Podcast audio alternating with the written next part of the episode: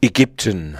Äh, landesweiter Streik der Lehrerinnen. Ägyptens Lehrer und Lehrerinnen haben einen landesweiten Streik organisiert. Sie fordern, dass die Regierung einen Mindestlohn einführt und einen produktiven Bonus der Bediensteten des, des öffentlichen Sektors zugesichert wird.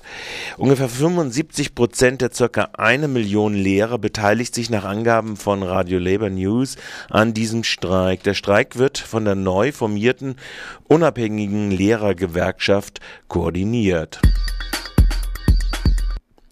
Spanischer Lehrerstreik führt zu zweitägigen Schulfreiheit in öffentlichen Schulen. Hunderte Schulen sind in Madrid aufgrund eines zweitägigen Streiks von Lehrerinnen an weiterführenden Schulen geschlossen geblieben.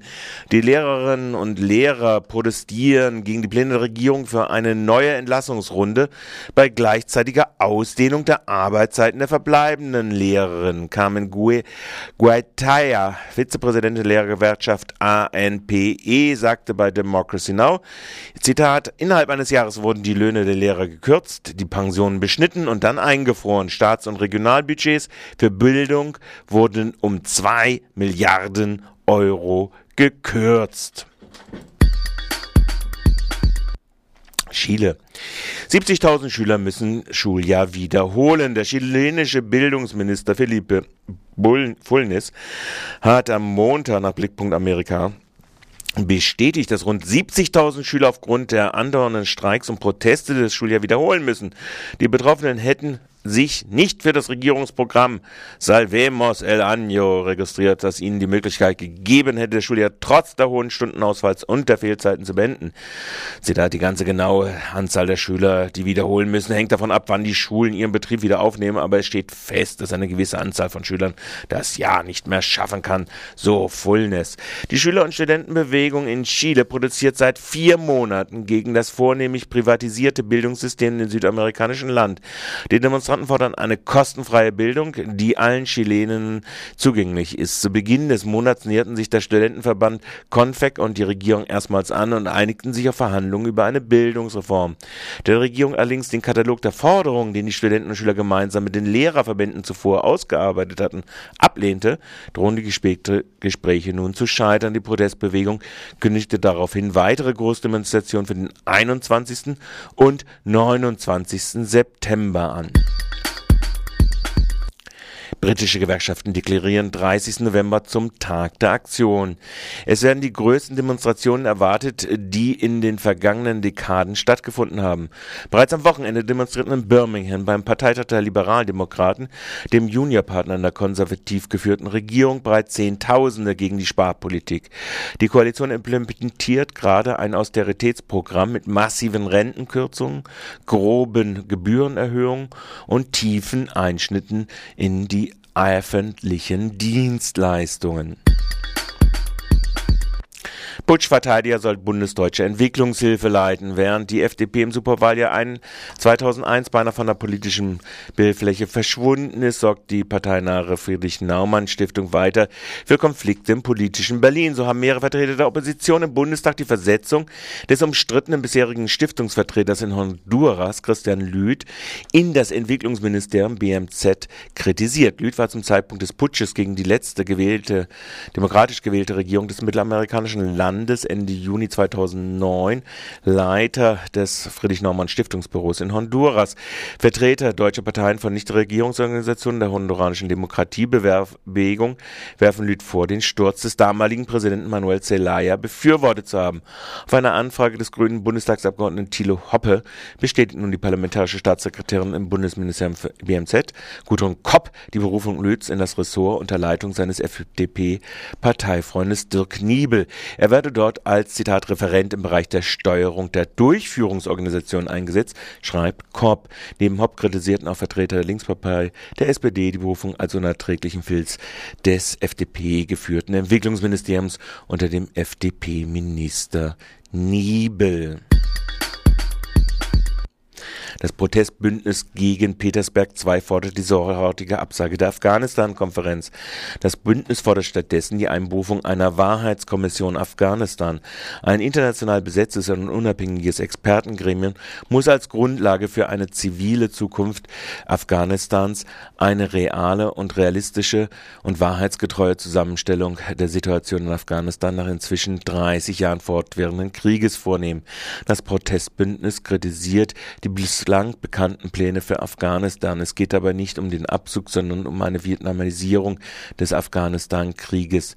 Denn ein größerer Teil der Last wird auf das afghanische Militär abgewälzt. Es wird von Seiten der Bundesregierung bewusst verschwiegen, dass die USA mit den Karzai-Regierung über die Stationierung von Luft- und Kampftruppen bis 2024 und fünf Stützpunkte in Afghanistan zu dauerhaften Militärbasen ausbaut, auf denen nach 2014 bis zu 25.000 US- und NATO-Truppen stationiert sein sollen. Da nochmal zurück, da ist der Ehemal in Afghanistan selbst, ist von den Taliban äh, für sich reklamiert. Der ehemalige Präsident äh, zwischen 92 und 96, der jetzt der Vorsitzende der sogenannten Friedenskommission und die Verhandlungen mit den Taliban geführt hat, ermordet worden. Ebenfalls nochmal in internationaler Arena. Drei Tage lang dauern nun die heftigen Kämpfe an. Äh, es ist ein Waffenstillstand zwischen den Truppen äh, von äh, Saleh und ihn bekämpfenden Truppen und Milizen ausgesprochen worden. Gestern hat es in mehreren Städten des Jemens Demonstrationen gegeben. Der Waffenstillstand ist von den Regierungstruppen auch nicht ganz angehalten worden. Es gab erneut Granatschüsse oder Mörsergranaten gegen die Protestbewegung.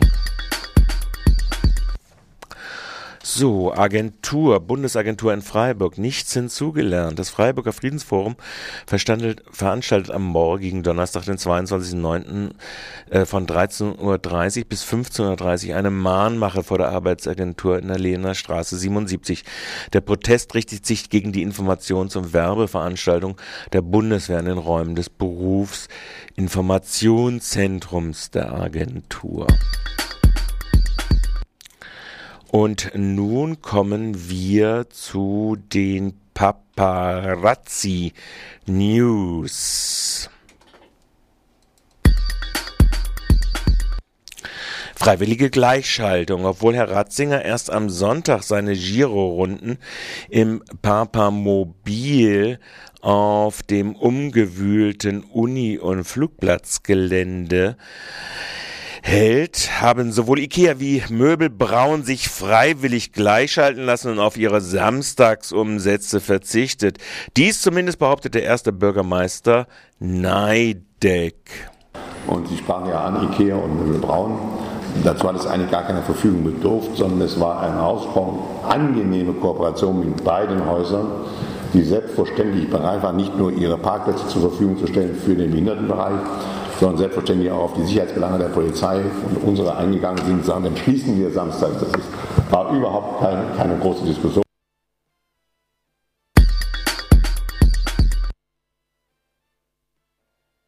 Auf der gleichen Pressekonferenz der Stadtstaat und äh, Polizei und Kirchenspitze wurde auch Salomon von seinem Amtsleiter Rulpsamen entkleidet. Nämlich die Behauptung des grünen Oberbürgermeisters Dieter Salomon, er sei die falsche Adresse für Proteste wegen der katholischen Kirchenfeier weil er ja nur Herrn Ratzinger das goldene Buch hinhalte, wie allen Dunkermännern vor ihm, ließ der Amtsleiter Ordnung Freiburg-Rubsamen wie ein faules Ei auf den Münsterplatz fallen.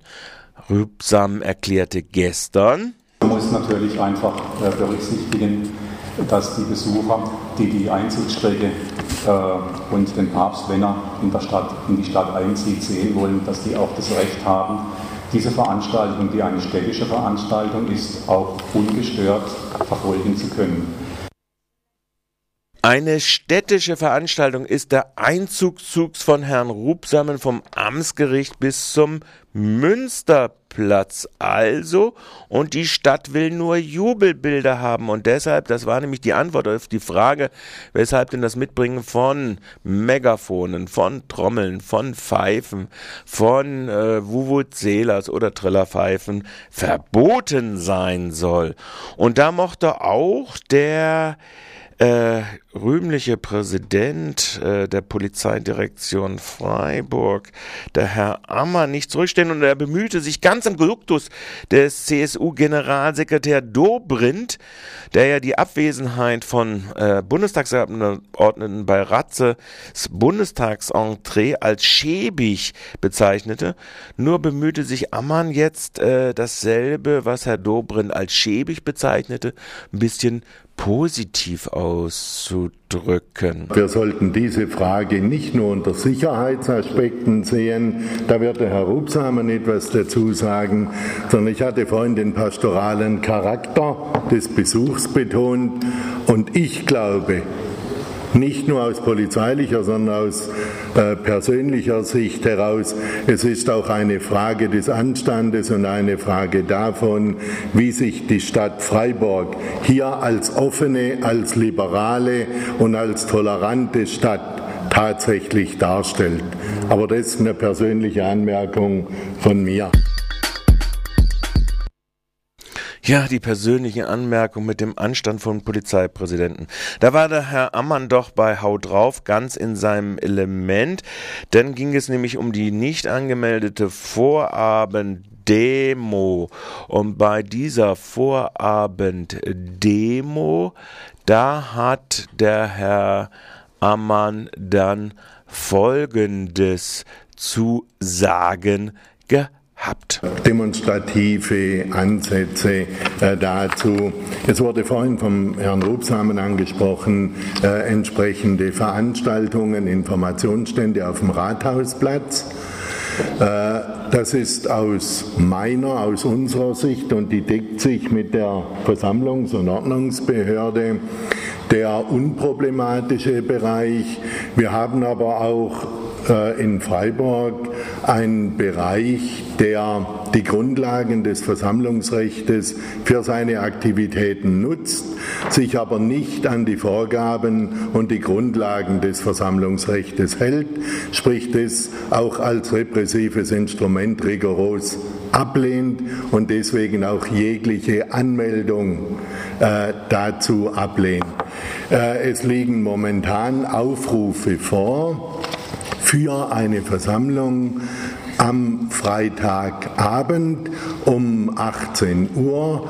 Äh, diese wird nach dem jetzigen Stand so ablaufen, wie es äh, der Wunsch und der Wille dieser Szene ist, nämlich ohne Anmeldung, äh, mit allen negativen Wirkungen für die Bevölkerung dabei, weil damit Aufzugswege, Rahmenbedingungen nicht abgestimmt werden können. Äh, nichtsdestotrotz, äh, nichtsdestotrotz werden wir auch diese Versammlung im Rahmen der versammlungsrechtlichen Bestimmungen begleiten. Risiken davon ausgehen oder ausgehen können, ist momentan sehr schwierig zu bewerten. Tja, also das ist ja dann doch ein bisschen äh, eigentümlich. So Risiken sind zu bewerten und die Gefahren für die Bevölkerung äh, sind äh, da beschworen.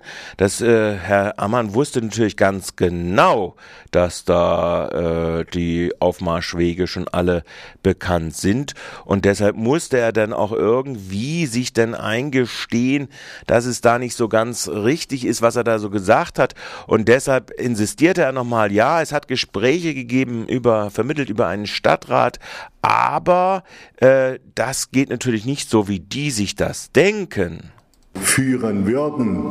Aber eines auch, um das klar zu sagen, äh, nicht mit anonymen Personen, nicht mit vermummten Personen und auch nicht an einem wo auch immer gewählten Ort, sondern dafür, gibt es die Versammlungsbehörde und die hat Diensträume und dort finden derartige Gespräche, Herr Rupsam, ich denke, ich habe das richtig wiedergegeben, dann statt. Ja, ja, ja, ja, ja. Da hielt sich dann die Erzdiözese dann doch ein bisschen bedeckter, als die Kostenfrage jetzt angesprochen wurde in dieser gestrigen Pressekonferenz. Ob nämlich die angesetzten Kosten von 10 Millionen reichen werden, diese eher nebulösen Ausführungen von Herrn Birkhofer bringen wir euch jetzt zu Gehör. Wir hatten ja, das ist auch kommuniziert, knapp 10 Millionen in unseren Haushalt eingestellt. Und wir werden jetzt in den kommenden Tagen einfach mal die ganzen Rechnungen nochmals gegenlesen und dann einfach mal schauen, was das Einzelne kostet, was konkret für den Pachtbesuch ist, was dann aber einfach auch nochmals für andere Projekte, die mit dem Pachtbesuch zusammenhängen, aufgewendet wurde. Da ist im Moment mühsam zu spekulieren und vor allem das auch in der Öffentlichkeit zu tun. Aber wie gesagt, wir werden das dann auch rechtzeitig offenlegen. Und die 300.000 reichen auch? Wir gehen bisher davon aus, haben keine anderen Anzeigen, dass wir mit den 300.000 auskommen. Ja. Tja, da habt ihr es gehört, die Stadt ist ganz froh darüber, weil sie braucht ja die ganzen Massenquartiere nicht, weil der Andrang zu den Herrn Besuch von Herrn Ratzinger ja nicht so stark ist und die ganzen Jugendlichen auch in den äh, Vereinen übernachten können, die da am Vorabend bei der Wiegel sind.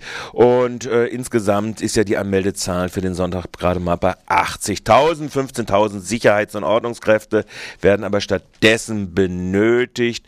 Und wir haben auch den Herrn Herrn Birkhofer da gehört und da wurde es ja schon deutlich, die 10 Millionen werden wohl nicht reichen. Man muss da eine andere Rechnung machen, was man da offenkundig auf andere Sachen umlegt, für andere Zwecke vielleicht auch einbuchen kann und so weiter.